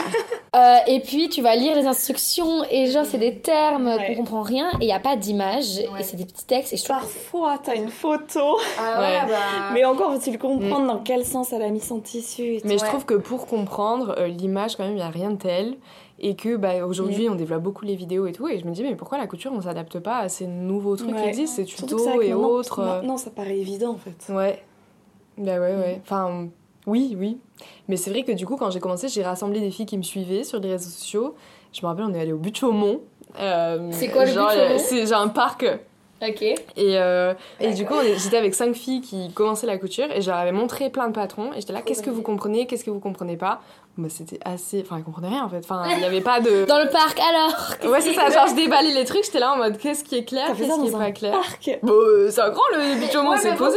Tu, te là dans le parc comme ça, le papier un peu. Mais genre, on était assis, c'est un grand parc, tu peux. T'es jamais là, Tu peux, tu peux te poser, on s'est posé, on a fait un goûter ou je sais pas quoi. Ah mais c'est génial que t'aies du coup confronté directement en fait ta cible. Ouais, et du coup, je leur ai dit, qu'est-ce que vous comprenez, qu'est-ce que vous comprenez pas? Et c'est comme ça que j'ai fait les lignes qui se découpent directement, qui se croisent pas, il y a aucun truc qui se croise, il y a pas de terme de couture. Le seul terme, c'est le droit fil et il est expliqué avec une vidéo. Le QR code, etc. c'est ça, donc c'est vraiment l'idée que si tu connais rien, c'est quand même possible. Tu peux le faire parce que mm. moi, je, pour les niveaux de couture et tout, aujourd'hui, quand on me demande, euh, quand je fais des, des démos ou quoi, et qu'on me dit c'est quoi euh, le, celui qui est vraiment adapté, en vrai, ils sont tous adaptés. Aujourd'hui, c'est juste le temps que tu as envie d'y passer et la patience que tu as. J'ai des modèles très rapides et j'ai des modèles très longs. Pour moi, c'est pas vraiment que débutant, tu vois, parce que par exemple, genre, je dirais pas que je suis débutante en, en couture, mais euh, je prends pas de patron parce que j'ai un peu la phobie des patrons. Ouais, pareil. Où je me dis, mais ça va être, déjà, ça va être trop chiant à découper, à décalquer et tout. Ensuite, souvent, quand je prends un patron euh, sans explication, il y a plein de mots que je connais pas trop parce que j'ai appris toute seule. Alors que quand je fais les tiens, bah, je sais que c'est assez carré. Mm. Si je bloque sur un truc, je regarde la vidéo et basta, tu vois. D'ailleurs, il y a plein de gens qui regardent pas la vidéo, ils me rendent ouf. Parce que du coup, ils te posent des questions Bah, soit ils me posent des questions, soit ils me disent, parce que moi, la vidéo, ça me prend des heures. Mais bien sûr Et, les filles qui me disent, oh, j'ai tout fini, mais là, je comprends pas la fin. Et je suis là, moi, t'as regardé la vidéo, elle me dit, ah non, j'avais la flemme. Ah. Surtout que tu, en plus, tu peux mettre par étapes. Tu peux mettre par étapes, en plus, c'est chapitré et tout, non, tu peux passer. Bon, après, moi, je sais pas, j'ai jamais fait mon patron sans le connaître, donc euh, peut-être que si j'aurais pas regardé la vidéo, j'en sais rien. Si je pense que j'aurais regardé en. Si, moi, la veste, ouais. avec les manches, euh, les trucs et tout, j'ai regardé la vidéo. Et j'avoue que j'ai pas encore fait le pantalon. Hmm. Parce que j'avais fait un pantalon au cours de couture, ça m'a traumatisé. Ah Genre, la poche passe poilée et la, la, le, le nom de la braguette, mais euh, Oui, oui, la, la, braguette. La fermeture est claire. Mais tu l'as fait d'ailleurs? Non, j'ai commencé et après, j'ai. Il est où? faut que je le ramène. Après, j'ai fait, un, fait une connerie sur la braguette. Du coup, j'ai dû tout découdre. C'est la vidéo T'as galéré avec la vidéo? Euh, en fait, c'est juste que je, je, crois, mais il faut que je revérifie, je suis pas sûre de mon information. Quand t'as as montré euh, avec les papiers, t'as montré cette partie elle va à droite, cette partie elle va à gauche, et quand t'as filmé, je crois que t'as inversé. C'est ce qu'on Et du coup, j'étais là. Qui me disent euh, alors Il y a beaucoup de gens qui me disent ça, mais je crois que, que je le fasse à l'inverse. Je sais pas si c'est pas la. Tu sais, quand tu filmes, ça oui, inverse, et je sais pas si c'est pas plutôt ça, parce qu'en soi, euh, c'est pas inversé, mais on me l'a déjà dit. Et du coup, j'étais à un moment, j'étais bloquée et je, faisais tout à l'inverse. Et à un moment, je pense que j'ai pas inversé. Et du coup... Mm. Confondation en live d'une euh, dans la vie de client. Et en plus, moi, je suis gauchère, du coup, euh, oui. c'est la totale. Mais je pense que c'est inversé par, par film. Ouais, je pense. Faut voir. Mm. Mais on me l'a déjà dit. Ok, donc l'idée c'était vraiment de rendre la couture accessible à tous. Et pour toi, le patronage c'était vraiment le gap entre tes créations, ce que tu aimes faire et ce que les gens ont envie d'apprendre. Comment tu peux leur donner encore plus envie? Bah, à chaque fois je réfléchis, qu'est-ce que j'ai envie, genre, qu'est-ce que j'aurais envie de porter? Et euh, qui peut se faire pas trop de façon pas trop compliquée. Qu'est-ce que je pourrais expliquer euh, que je trouve pas trop dans des patrons? Par exemple je ferais pas un patron de t-shirt.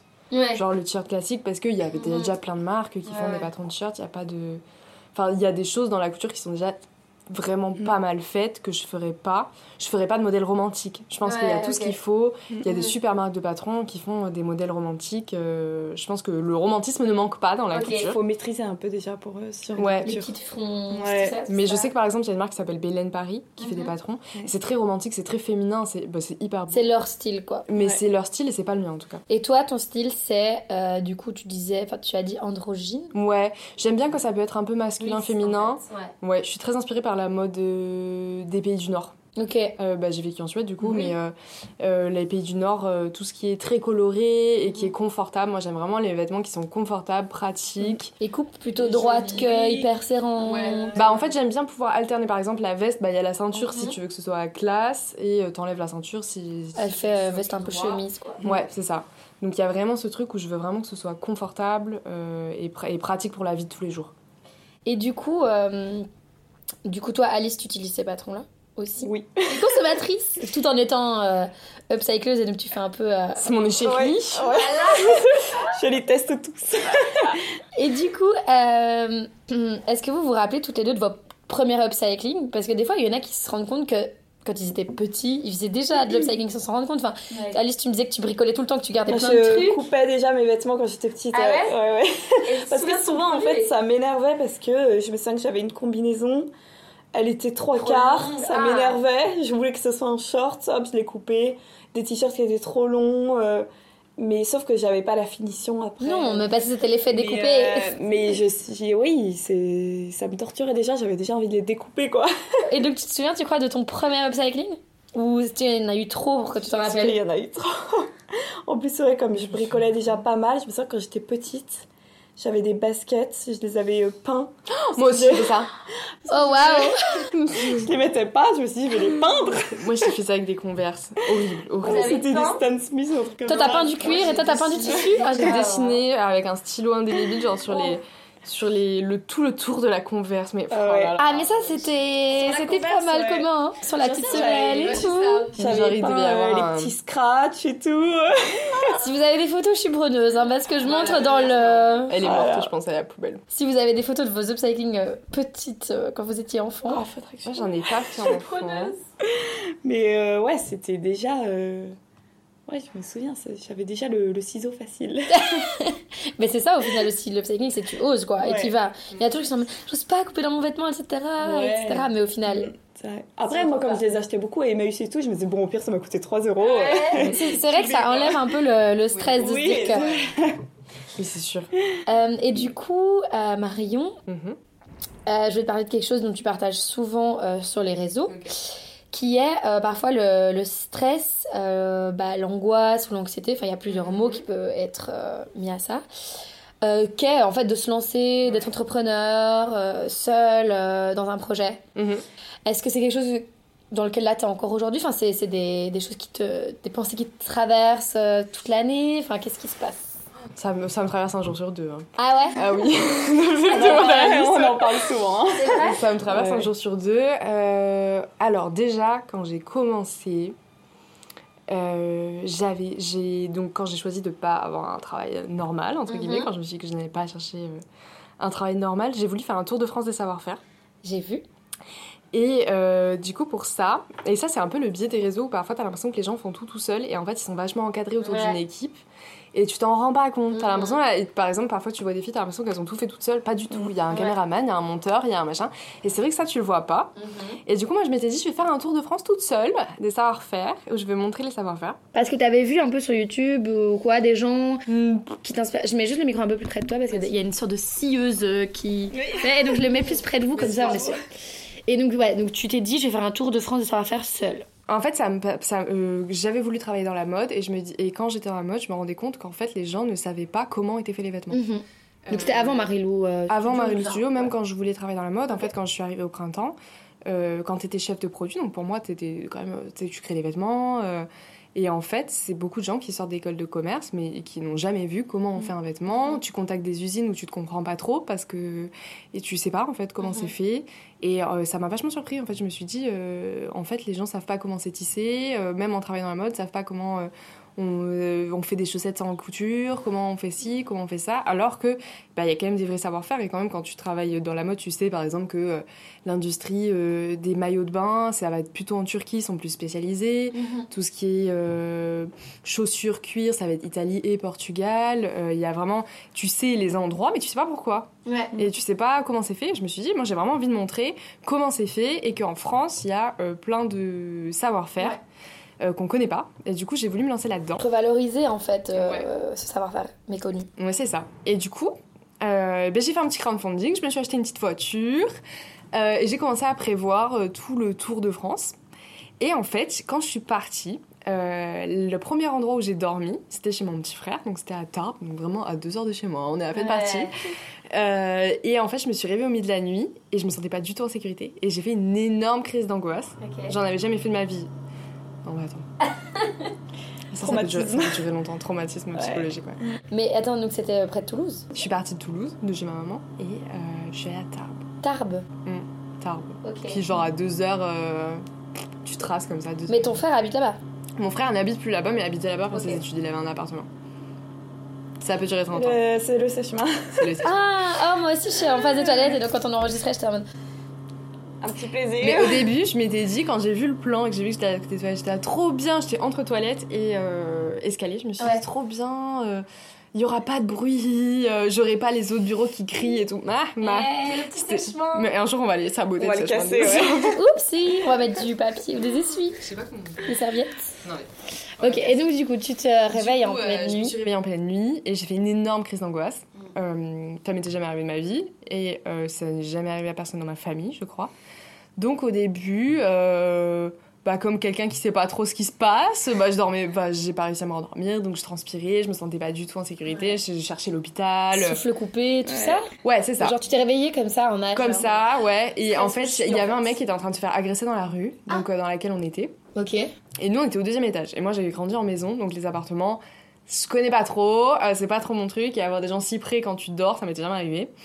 Euh, et du coup, j'ai commencé à faire une énorme crise d'angoisse. Je, pouvais, je voulais plus sortir de l'appartement, mais du coup, je me sentais coincée dans le truc. Mais parce que ça, ça t'a réveillé L'agression Ouais. C'est ça, ok. Oui, c'est ça. Bah, il y avait des gens qui criaient, en gros, enfin, un mec qui criait. Ouais. Bon, Tarbes, c'est un peu craignos comme ville. Désolée pour les gens qui habitent à Tarbes. Euh, et du coup, et sauf que c'est pas du tout passé. Et euh, je devais aller à Biarritz, du coup, c'était mon point d'après. Et en fait, je, je, je m'en embêtais pas. Et mon petit frère, il allait en cours et moi, j'étais hyper stressée. J'allais à la pharmacie chercher des trucs euh, pour me déstresser. Ça passait pas, t'étais pas bien. Ça passait pas du tout. J'étais tout le temps, j'avais tout le temps hyper peur. T'étais euh, stressée. Ouais, c'est ça. Et mes parents, ils étaient là, bah, je sais pas, prendre des herbes, machin. Donc moi, j'allais chercher des herbes, des huiles essentielles. et au bout d'un moment, j'ai appelé ma maman et je lui ai dit, je crois que je vais faire demi-tour parce que là, c'est, ça va pas du tout, genre, ça s'empire. Et t'es resté là combien de jours, du coup? Quatre jours comme ça, full stress. Donc je dormais pas la nuit, je me rendormais le matin à 11h euh, quand il faisait plus de nuit. Enfin vraiment. T'étais hyper stressée quoi. Hyper stressée. Hyper mal. Et je savais pas du tout pourquoi, je comprenais pas. Et donc j'ai dit à ma maman, je crois que je vais rentrer. Et ma mère a rigolé au téléphone. Elle m'a dit, bah Marion, tu vas pas rentrer et tout. Et je lui ai dit vraiment, ça ne va pas, du tout. Et bon, quand je suis arrivée, bah là, je pouvais pas avancer quoi. Et euh, je faisais que pleurer, euh, impossible. Et du coup, bon, quand j'ai fait demi-tour et qu'elle a vu dans quel état j'étais, elle a fait OK qu'est-ce qui se passe? Un peu Et c'est ça. Et en fait, euh, je pense que le projet était trop ambitieux. Enfin, en fait, moi, souvent, j'ai des projets hyper ambitieux et j'oublie qu'il y a des trucs qui vont être beaucoup à gérer. Et que t'étais toute seule. Et que j'étais toute seule. Et euh, du coup, je me suis dit, bah, je vais remettre ce projet à plus tard. Et donc j'ai continué dans la couture et autres. Mais t'es déjà courageuse d'arrêter, de te dire bon je m'écoute bah, et en fait il n'y avait pas le choix. Hein. Il n'y avait pas le choix, incapable, de continuer. Mais j'étais vraiment super frustrée parce que j'étais là, c'est mon premier projet. Euh... T'es un peu déçue de toi Ouais c'est ça, euh, je, trouvais ça, je trouvais ça dommage. Après j'ai réussi à le continuer en allant dans des petits points euh, de manière plutôt épisodique en mode. Euh, parce qu'en fait, euh, c'est impossible de monter des vidéos et tourner tout en, ayant, en étant ailleurs et tout. genre. C'est colossal. C'est colossal. Il faut filmer, prévoir, puis il y a des imprévus. enfin. Impossible. Puis tout seul, psychologiquement, c'est pas possible. Enfin. Et euh, du coup, j'ai continué à le faire, mais en petits points, un par un. Donc, euh, le premier que j'ai fait, j'étais hyper stressée, puis après, je me suis calmée. Euh. Mais c'est aussi que c'est particulier d'arriver dans des endroits où ils connaissent pas du tout les réseaux sociaux, YouTube et tout. C'est vraiment des artisans. et tu sais, ils te regardent tous en mode c'est quoi cette grande folle quoi, qui arrive avec sa caméra, qu'est-ce qu'elle nous veut genre, faut, faut, du courage pour aller dans Et du coup, c'était toujours un peu stressant. Et après, je me suis habituée et ça allait. Et, euh, et, après, pareil pour Marilou Studio, j'ai lancé Marilou Studio et euh, je sais pas, six mois après, j'ai refait d'énormes crises d'angoisse. Parce qu'après celle-là, t'en as plus Après, si, j'en ai eu, mais euh, bon, j'ai commencé à prendre des cachets, enfin, je me suis calmée. Ça, ça a passé avec le temps. Et après, quand j'ai lancé Marilou Studio, ça allait. Et au bout d'un moment, il y a eu un ensemble d'imprévus qui ont fait que j'ai recommencé à faire d'énormes crises d'angoisse. Et maintenant, avec le temps, j'ai compris que je pense que c'est parce que j'étais tout seul là-dedans tu te surcharges Ouais, je me surcharge mm. beaucoup. Euh, c'est stressant et j'avais pas de modèle. Donc euh, je connais personne qui est dans l'entrepreneuriat, qui a réussi et qui a fait quelque chose qui est proche de ce que je fais. Mm. Euh, vu que c'est un peu nouveau, tous les trucs autour de, que je fais autour de la couture, il bah, n'y a personne. Tu dois beaucoup mm. t'inventer et du coup créer Par exemple, je peux pas regarder d'autres marques. Enfin, il y a certaines marques que j'admire, mais je peux pas regarder d'autres marques et me dire Ah, ils ont fait comme ça, du coup, je pense que je peux m'implanter comme ça, je peux faire comme ça. Parce que vu, vu, que je veux que ce soit un petit peu différent autour de la couture, je voudrais m'implanter dans des choses qui sont différentes. C'est ça qui fait ta force. c'est ce qui fait la force, mais c'est la difficulté aussi. Donc euh, aujourd'hui, ça se développe. Il y, a, quand même euh, pas mal de marques de patrons qui se lancent, qui sont un peu. Mais bon. Après, je regarde pas trop non plus pour pas. Euh, mais en fait, je regarde pas trop pour pas copier sans m'en rendre compte. Parce que tu sais, quand tu regardes beaucoup de choses, euh, mine de rien, bah, quand tu t'inspires, enfin, quand t'es créatif, tu t'inspires, tu t'en rends pas compte, mais euh, tu prends autour de toi. Et j'ai pas envie de recracher ce que font déjà d'autres marques, donc je regarde pas. Ok. Alors parfois, il faut faire un peu de benchmark, mais moi, c'est vrai que je regarde pas. Non, je suis d'accord. C'est un peu aussi des fois même euh, angoissant de voir ce que d'autres font parce que tu dis je fais pas assez, je fais pas comme ci, je fais pas comme ça, alors qu'en fait. Ah bah Alice, ça peut t'en parler. Et ça interdit de se plaindre. Souvent, je me. J'ai un je sais pas, je me dis, mais oula, mais moi, je, qu'est-ce que je fais là? Je fais pas assez. Je mm. regarde des gens qui postent tous les jours. Euh, euh, ça me ça m'oppresse. Mm. Je me dis, mais c'est pas possible, là, il faut que je m'y mette et tout. Et ça m'oppresse. Je vois les gens grandir alors que moi, je suis bloquée au final, bah, t'as bien dégrandi. Ouais, je suis. Enfin, et puis de toute façon, même si t'es bloqué un moment, euh, tu vas te débloquer, les gens vont se bloquer. C'est chacun à son rythme, quoi. Et c'est marrant que toi, tu te vois euh, bloqué, tu vois. Alors que je suis sûre que, enfin, Marion et moi qui te voyons, on va dire de ah, l'extérieur, on ouais, s'est pas du tout bloqué, tu vois, par rapport à comment t'as évolué. Enfin, là, non, à Paris. Comment tu peux te... Sais, avec les réseaux sociaux, sur, avec les chiffres et tout, quand t'évolues ouais. pas, t'as l'impression que toute ta valeur, elle réside dans ton évolution. Toi, tu continues de développer des trucs, tu vois que ça stagne, tu te dis, mais pourquoi? Mm. bah, Parce qu'en fait, aussi, à côté, bah, par exemple, quand tu lances un business, euh, réseaux sociaux, euh, ok, c'est important, mais ça va servir à ton business, mais c'est mm. plus genre l'objectif de ta journée, tu vois. Genre, tu, tu dois gérer plein d'autres choses, les chiffres, le service après-vente, mm, les ventes. Donc, au final, je trouve que des fois, quand tu te développes, tu vois aussi que ton projet, bah, il est important et les réseaux sociaux et la réussite sur les réseaux sociaux n'est pas ta réussite professionnelle, en fait. Non, vraiment. C'est deux choses différentes. Il y a des marques qui marchent très bien et qui sont pas. Euh, qui sont sur les réseaux sociaux mais qui sont pas non plus dans le top, tu vois. Voilà, ou alors comme tu disais, euh, des filles qui réussissent beaucoup sur les réseaux sociaux, qui ont une marque, mais qui en fait, où euh, elles ont une team derrière de 10 mm. personnes, tu vois. Et nous, tu te dis, waouh, cette fille, elle fait ça, elle fait ça, elle a autant, elle arrive. Et en fait, bah oui, il y a une team, euh, il y a des mm. couturières, stagiaires, alternance, comme tu vois. Donc... Oui, mais souvent, c'est vrai qu'il y a ce truc autour de l'entrepreneuriat et tout, où on se dit, ah, elle fait tout toute seule, machin. Souvent, mm. les gens font pas tout tout seul. Hein. Faut pas, même YouTube, enfin, il y, en a, y en a très peu qui montent eux-mêmes. Donc euh, bon, parfois, moi je sais que pour YouTube, pour moi, j'adore YouTube et c'est. T'aimes bien monter toi, quoi, du coup. J'aime, c'est pas que j'aime, oui, j'aime bien monter moi, mais aujourd'hui c'est impossible.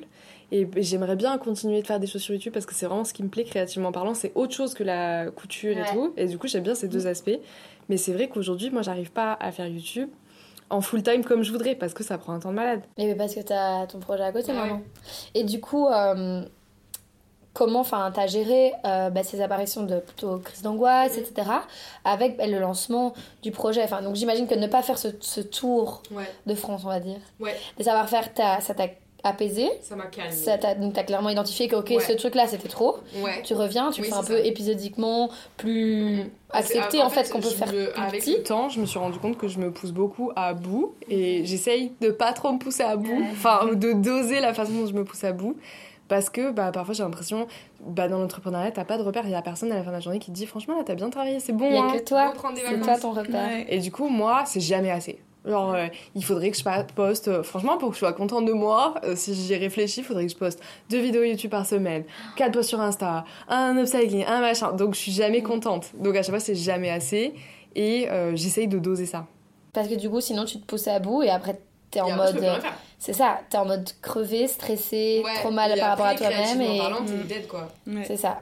Et après, vu que ça me passionne, parfois j'ai envie de continuer. Genre le soir, j'ouvre mon ordi, je suis en train de faire des trucs et tout. Je suis là, non, là je suis trop dedans, je le sens, c'est bien et tout. Sauf que parfois je fais ça pendant une semaine, genre euh, du 8h euh, minuit non-stop et tout, parce que j'ai une capacité de travail hyper longue. Ok. Euh, sauf que après, pendant une semaine, je peux plus rien faire. Enfin, genre il y a plus de créativité, il y a plus rien, j'ai plus envie d'entendre parler. Ouais. Mais après, ça aussi qui est particulier dans que on fait toutes, c'est c'est une passion, mais du coup quand elle devient professionnelle, mm. ça devient un boulot. Et du coup, comment tu délimites le pro du perso, le pro du passion Ou par exemple, tu vois, quand tu fais par exemple une vidéo YouTube ou un upcycling pour Insta qui n'est pas du coup à vendre, qui est mm. juste inspirationnel, je trouve que, en tout cas, enfin perso, moi c'est ce que j'aime le plus parce que c'est chouette parce qu'en fait c'est dénué de d'objectifs. Oui, voilà. Mais en même temps, dans la réalité économique et d'un côté enfin de la semaine mm tu te dis bon ok économiquement euh, je vais bah pas me mettre là je vais prendre deux jours pour faire un upcycling pour le partager sur Insta alors que bah en fait derrière j'ai une to do euh, beaucoup plus réaliste. Mm. bah surtout que euh, les réseaux sociaux ça peut quand même rapporter de l'argent ça rapporte des clients ça te fait connaître. Mm. mais c'est vrai que bah, par rapport à un truc où tu vas le vendre maintenant et tu vas te rendre compte de la valeur Là, l'upcycling, quand tu le fais, il y a zéro. Hein. Il y a zéro qui rentre directement, alors que ça peut sur le long terme. Il faut vraiment avoir la vision et savoir que si ça, vaut, ça vaut le coup quand même. Puis ouais, ça... mais après, c'est ça aussi qui fédère euh, vos deux communautés. Et on peut dire, en fait, j'ai appris ça il y a pas longtemps et je trouve ça hyper chouette. Parce que du coup, ça vous convient. Qu'en fait, vous avez des. Enfin, je veux dire business, enfin projet. Je veux dire projet, parce que business, ça fait toujours un peu. Euh, Bon, business. Non, mais business, c'est trop bien, mais tu vois, genre, je veux dire, un, business, ça peut être aussi un projet inspirationnel. Enfin, c'est pas que. Euh, business, toujours un peu orienté argent, oui. c'est pas toujours que ça. Euh, community based, au final. Oui. Tu vois, tout ah, émane des gens qui, que vous avez fédérés, euh, qui vous suivent, avec qui vous entretenez, on va dire, des, des, discussions. Et, c'est ça qui est fort, mais qui du coup aussi peut parfois être un peu tricky, qu'il faut entretenir. C'est difficile à bah, entretenir. Moi, je sais que par exemple, parfois, euh, mon chiffre d'affaires dépend énormément de ma régularité sur les réseaux sociaux, est-ce que je partage des choses ou pas. Et quand je travaille énormément sur l'ordinateur sur des projets euh, futurs, c'est-à-dire que je ne partage rien, et eh bien je ne vends pas à ce moment-là. Et c'est hyper difficile parce que du coup, parfois, je fais des journées avec mon alternante, genre 8h-20h, où on a bossé à fond sur un truc futur, et pourtant, en fait, on n'a rien partagé, du coup, on vend pas. Et c'est vraiment une difficulté d'arriver à organiser le marketing d'une façon où, ce soit toujours régulier et en même temps bosser sur du fond. Enfin, c'est vraiment difficile.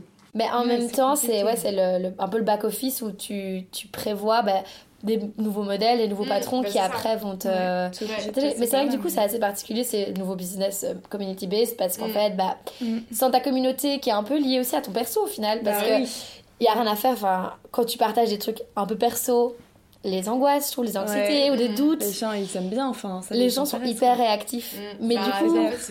Après, ça, c'est un peu à double tranchant dans le sens où tu peux partager un peu, tu vois, mais tu peux pas non faire plus. Attention, euh, Genre, euh, par exemple, moi, je dirais jamais, là, en ce moment, ça marche pas du tout, aidez-moi.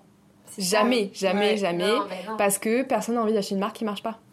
Il y a aussi ce truc-là qui est un peu. c'est une honnêteté. Euh, il y a le, en fait, il y a l'honnêteté et il y a un peu aussi le fake it until you make it parce que sur les réseaux sociaux, certes, il y a tes clients qui regardent, mais il y a aussi euh, des potentiels acheteurs, il y a des gens qui regardent ta marque d'une autre façon.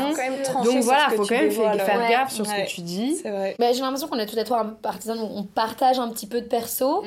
euh, des doutes ou des, ou des trucs, les chouettes moments, mm. tout en gardant vachement euh, d'intimité, genre par rapport aux relations, à la famille, etc.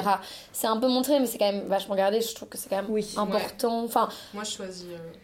Toi, j'ai jamais vu. Toi, on, je montre pas trop, je montre pas, trop, ma famille, mes amis et tout. J'aime pas trop. Euh, autant j'aime bien le voir sur les autres personnes que je suis, ça me dérange pas, mais moi j'ai du mal à le faire.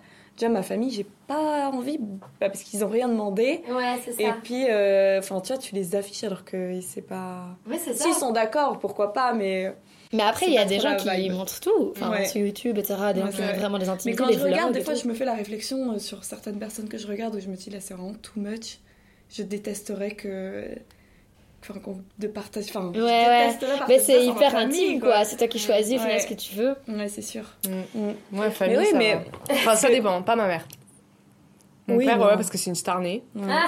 euh, il adore. Mon frère il a son business aussi en vrai ça le booste quand je, partage, je le partage il, il, adore. Enfin tous les deux on fait des trucs sur les réseaux sociaux donc il y a pas de souci. Ma soeur ça dépend des fois. Parfois elle aime bien ça la fait rire et parfois elle a pas envie elle... petite dose quoi. Ouais. Euh, par contre, mon amoureux, jamais. C'est vrai, parce que quand t'as dit ton copain et tout, j'étais ah, t'as un copain Ouais, ouais, non, jamais. Jamais, jamais, jamais. Parce qu'il aime pas ou oui Non, c'est moi qui veux pas. Déjà, j'ai pas envie d'être définie par ma relation amoureuse. C'est vrai. Euh, ensuite, je n'ai pas envie de devoir raconter que nous ne sommes plus ensemble. Je pense que c'est déjà assez difficile à dire tout seul. J'ai pas envie de partager. Genre, c'est pas eu un côté où j'ai envie de partager quelque chose, donner des conseils parce que je me sens pas bien placée. C'est très mhm. personnel. Et euh, c'est une relation qui date de bien avant les réseaux sociaux. Et elle est à moi. Genre, euh, elle est qu'à moi. Ils vont heureux, ils vont cacher. Voilà. Mon copain de test, quand je le montre, il est là, non, tu me montres pas. Je fais, oh allez, je t'en peux. Mais genre, je garde quand même hyper aussi secret parce que, au final. Euh, mm c'est pas ça notre euh, mm. nos lignes directrices non plus tu vois les gens ils sont un peu voilà j'ai pas la valeur ajoutée de ton compte de montrer ta relation ouais. j'ai pas envie qu'on me demande des conseils de relation parce que mm. j'en ai pas enfin c'est j'en ai pas en train de bah c'est ça c'est quoi le best c'est ça et même euh, j'en aurais jamais quoi enfin c'est des choses qui sont hyper personnelles Et voilà, pas envie de partager cette partie-là. Je comprends total. Je suis très partisane de ça aussi. Et bah, bah d'ailleurs, j'ai fait euh, un appartement tour. Je vis avec mon copain. J'ai fait un ah appartement tour et en fait j'ai viré tous ces trucs de l'appartement, genre toutes les photos ensemble et tout quand j'ai fait l'appartement tour parce que, mais oui parce que je veux pas euh, le partager et parfois il y avait des commentaires en mode mais ton copain il est où dans l'histoire et, et, moi je suis là en mode euh, bah euh, ouais, il est. Enfin, en mode, il a pas de place dans l'appartement. Il y avait des commentaires comme ça. J'étais là en mode, si, si, mais c'est juste ça à dégager. Mais ouais, non, mais t'as raison. Et puis, c'est toi qui en fais ce que tu veux, tu vois. Et je pense mm. que, enfin, si c'est comme ça que ça marche et que t'es bien. Oui, non, ça va très bien. Faut écouter. Mm. Euh, ok. Et ben, du coup, pour un peu clôturer le podcast, je voulais vous demander un peu. Euh, bah parce que du coup, le titre, c'est refait. Euh, parce que bah, ce sont des gens qui refont des choses avec des anciennes, mais aussi qui refont un peu le monde au final. Et là, quand on discute, c'est un peu ça l'impression que j'ai. Mais genre là, actuellement, dans votre vie vraiment quotidienne, c'est quoi la chose qui vous refait, qui vous motive le matin, qui vous dit voilà, vraiment, je suis contente de ce que je fais, enfin, quelque chose qui te donne le smile bah alors moi, c'est vraiment ça. mais non, mais c'est terrible. Mais là, depuis que j'ai emménagé à Paris, je me, je me sens euh, vraiment refaite. Ah, c'est génial. Parce que tout, euh, tout s'est un peu illuminé, tout s'est regroupé et oh. tout. J'ai retrouvé Marion, on se voit tout, presque tous les oh. jours. Euh, c'est hyper motivant. C'est vrai. Je, je, suis hyper motivée pour mes, pour mes bananes et tout. et même, je suis contente de ma vie en ce moment et tout. C'est génial. Donc, vraiment, c'est... Ouais c'est trop bien d'entendre ça. Hyper contente. Ouais. Hyper contente pour toi, ça donne envie, t'es là. Paris a des bons côtés. Oui. Ouais. Non, c'est vrai, Paris a des bons côtés. Il faut, faut juste avoir les voir. Mm. Et il faut rester assez touriste. Après, je, pense qu'on a aussi la chance de pouvoir avoir le rythme qu'on veut, entre guillemets. pas, pas prendre le métro en même temps que tout le monde. C'est vrai que le rythme euh, parisien en travail, euh, moi, je pense pas que j'aimerais. Par contre, le rythme freelance, euh, est très cool. Et d'ailleurs, sur la conception genre du travail et de la semaine et tout, moi, avec le temps, je réfléchis de plus en plus à genre travailler le week-end. Et parce qu'en fait, Paris, le week-end, il y a un monde de dingue. Mhm. Et euh, aller faire des expos et tout, genre le mardi, mercredi, parce que c'est un luxe de ouf. On peut mhm. faire des expos où il y a personne. En plus, maintenant, on est ensemble, donc c'est vrai que mhm. c'est quand, même, c'est quand même sympa ouais, d'avoir quelqu'un avec toi qui a quand même euh, des intérêts proches ou tu as une organisation proche. Parce que c'est vrai que moi, tout mon entourage avant n'est que fonctionnaire. Corporate uh, girly, comme elle dit sur TikTok. Ouais. 9 to 5. Ouais, 9 to 5. Et euh, bah, même mon, enfin, mon compagnon et tout, tout le monde est, est comme ça. Et du coup, c'est vrai que d'être avec des personnes qui ont ce rythme. Euh, c'est rassurant aussi de se dire que du coup on peut kiffer ensemble et juste t'es pas toute seule décalée des autres. C'est ça. Solitaire, ouais. Moi ça me, fait, ça me fait vachement plus apprécier parce que t'es quand même vachement seule dans ton business quand tu fais des trucs, même quand t'as des alternants et tout, bah, c'est pas du tout le même niveau. Euh, enfin. c'est pas pareil. C'est pas, pas, tes amis quoi. C'est, euh, Et du coup toi en quoi t'es refaite? Et moi, quand je suis refaite, bah en vrai, je suis refaite quand je me retourne et que je regarde ce que j'ai fait grâce à notamment euh, toi, Alice et oh. Teresa, qui m'ont fait prendre conscience quand même, parce que moi je regarde pas du tout. Euh, mais genre d'avoir une entreprise où je suis capable quand même de me payer, de me lever euh, en étant payée par moi-même dans un truc que j'aime, d'avoir des bureaux, d'avoir construit un truc bah, c'est trop cool quoi. Ben ouais, t'as bien raison d'être faite de ça. Mais ça, c'est vraiment cool. C'est trop bien. Ben, je suis enfin, par exemple, je sais que parfois mon copain le dimanche soir, il me dit euh, j'ai pas envie que le week-end se finisse. Et moi, hier soir, j'étais là en mode putain, j'ai hâte et demain, j'ai plein de trucs à faire, à organiser. Ça me dérange jamais. Et je me dis, bah, je suis contente d'être, enfin, de pas attendre désespérément mes 5 semaines de vacances. Genre, quand Parfois, le mardi est cool, quoi. Mais oui. Genre le lundi est cool. de reprendre euh, la semaine. Hein, moi, j'aime bien. C'est un peu ça la vie. Moi, quand je parle avec copines qui ont des contrats, qui sont en agence, etc. Ouais. Là, oh, les... j'ai des jours de vacances hyper définis. Mm. Oh, demain c'est lundi. Oh, nanana. Et, euh, et à chaque fois, je me dis, ah, mais les gars, enfin changez ou faites quelque chose qui, si jamais vous n'êtes pas contente, ne restez mm. pas dans quelque chose qui vous convient pas. Genre, on est jeune, la vie elle est trop courte pour faire un truc où t'es pas heureux, etc. le nombre de galères qu'elle m'explique. Mm les burn-out, j'ai de plus en plus de burn-out jeunes autour de moi et tout, ça me choque. Je suis là, les gars, la vie elle est trop courte pour euh, être malheureux d'être lundi, euh, décompter les jours et d'être trop en fait euh, pas satisfait. Parfait. Genre d'attendre le week-end ou Ouais. d'attendre ton temps libre. Et d'être un peu, dire, j'ai l'impression de travailler pour. Enfin, pas être motivé parce que tu travailles pas pour toi. Et je dis pas que la solution c'est que de travailler pour soi parce que je pense que rejoindre des projets. forcément non plus. euh, Exactement, et que mine de rien, je trouve que ça mène beaucoup d'angoisse et Ah qu'il oui, faut quand même être un peu. Faut aussi être solide et se dire que c'est pas que rose et pas trop chouette de juste euh, le lundi. Si tu veux te lever à 10h, tu te lèves à 10h, bah ouais, mais bon. Non, mais tu vois, je, ouais. des, des copines qui disent Ouais, euh, tu peux te lever tard. Des fois, je fais Oui, enfin, je donnais atelier jusqu'à 22h hier soir, moi, euh, donc bon, voilà. Et, euh, et je trouve que voilà, il faut être un peu euh, solide pour aussi, je trouve, être Mhm. seul et se driver soi-même, justement, autodiscipliné. Ouais. Mais que c'est tellement worth it. Genre, euh, et je trouve que je pense que ben, en t'entendant tes heures de travail et en voyant aussi toi comment tu te disciplines Mm. sans vraiment obligation, que au final, quand t'aimes ce que tu fais, c'est débile, mais tu comptes pas quoi. Ouais. Oui. Et genre, je pense qu'on a jamais autant travaillé que maintenant, Mm. mais Ouais. jamais été aussi satisfaite de ce que t'as produit Ouais. quoi. C'est ça, quand tu travailles seul, je pense que tu travailles Puis beaucoup plus. ton- ouais. Mais au moins, tu sais que tu travailles pour toi. Mais là, tu, fais que tes, tu fais tes projets et quand tu travailles, c'est pour avancer tes projets. Ouais. et, euh, Et puis surtout, si tu le fais avec plaisir, euh, ouais. Non, moi je kiffe. ça change Enfin, je kiffe pas tous les matins, mais euh, globalement, je Oui, kiffe. mais Ouais, bien sûr, tu peux pas kiffer tous les jours. c'est ça. C'est mais- aussi le truc, c'est que C'est- bon, il y a des imprévus, il y a des choses à gérer et tout, mm. mais globalement, Ouais. de la big picture, c'est que c'est trop bien. Mhm. Et que justement, quand tu regardes en arrière, tu te dis putain, j'ai fait ça quand même. Enfin, tu Ouais. vois, il faut être fier. Mm, mm. Et c'est vrai que je comprends la dimension de toujours vouloir plus, donner Ouais. plus, Mm. pas être satisfaite parce qu'en fait, on regarde pas ce qu'il y a derrière, on regarde que ce qu'il faut faire après.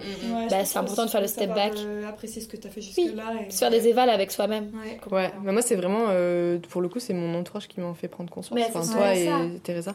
Mais c'est important. Parce que moi, je regarde jamais. hein. Je suis toujours là. euh, Faut aller plus, mais après, Ouais, euh. D'avoir la vie extérieure Oui. pour ça, c'est bien. Ouais. il faut l'écouter, Ouais. se poser. Mm, mm. Non, vrai. Merci les filles, je vais, je couper pour... euh, Ouais. Donc je vous remercie d'avoir écouté cet épisode jusqu'au bout. N'hésitez pas à me suivre sur les réseaux sociaux pour être à l'affût des prochains épisodes et de contenus qui pourraient vous intéresser. Et je vous dis à vous, comme quand je termine un voice avec mes copines, bisous